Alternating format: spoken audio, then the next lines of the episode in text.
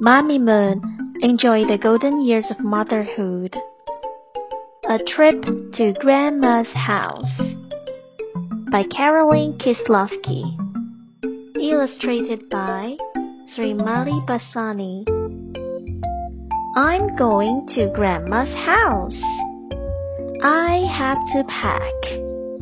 What do I need? I need my red bag. My pajamas are orange. I put them in my bag. My toy is yellow.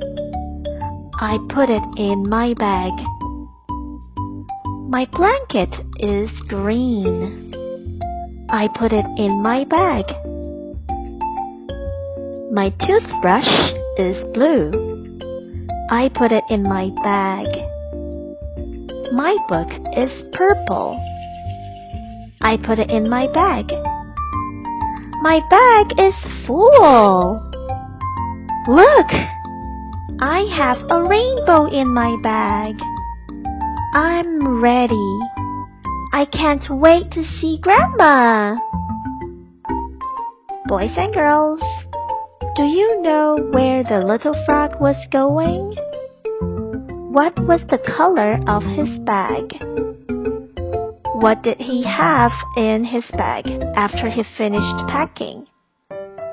Have you ever been to Grandma's house? What did you pack when you went there?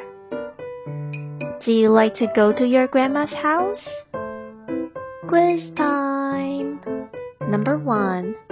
Who is going on a trip? Duck, frog, or grandma? The answer is the frog. Number two. What clothes does the frog pack?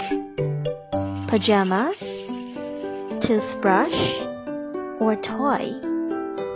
That's right, pajamas. Number three. What color is his toy?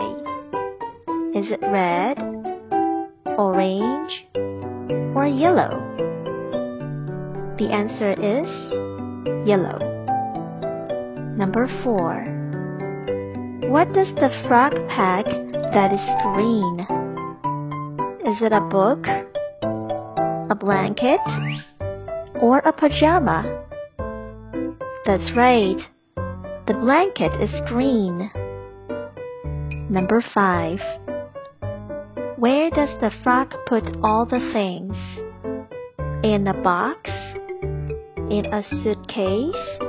Or in a bag? That's right. The frog put all the things in a bag. Were you right?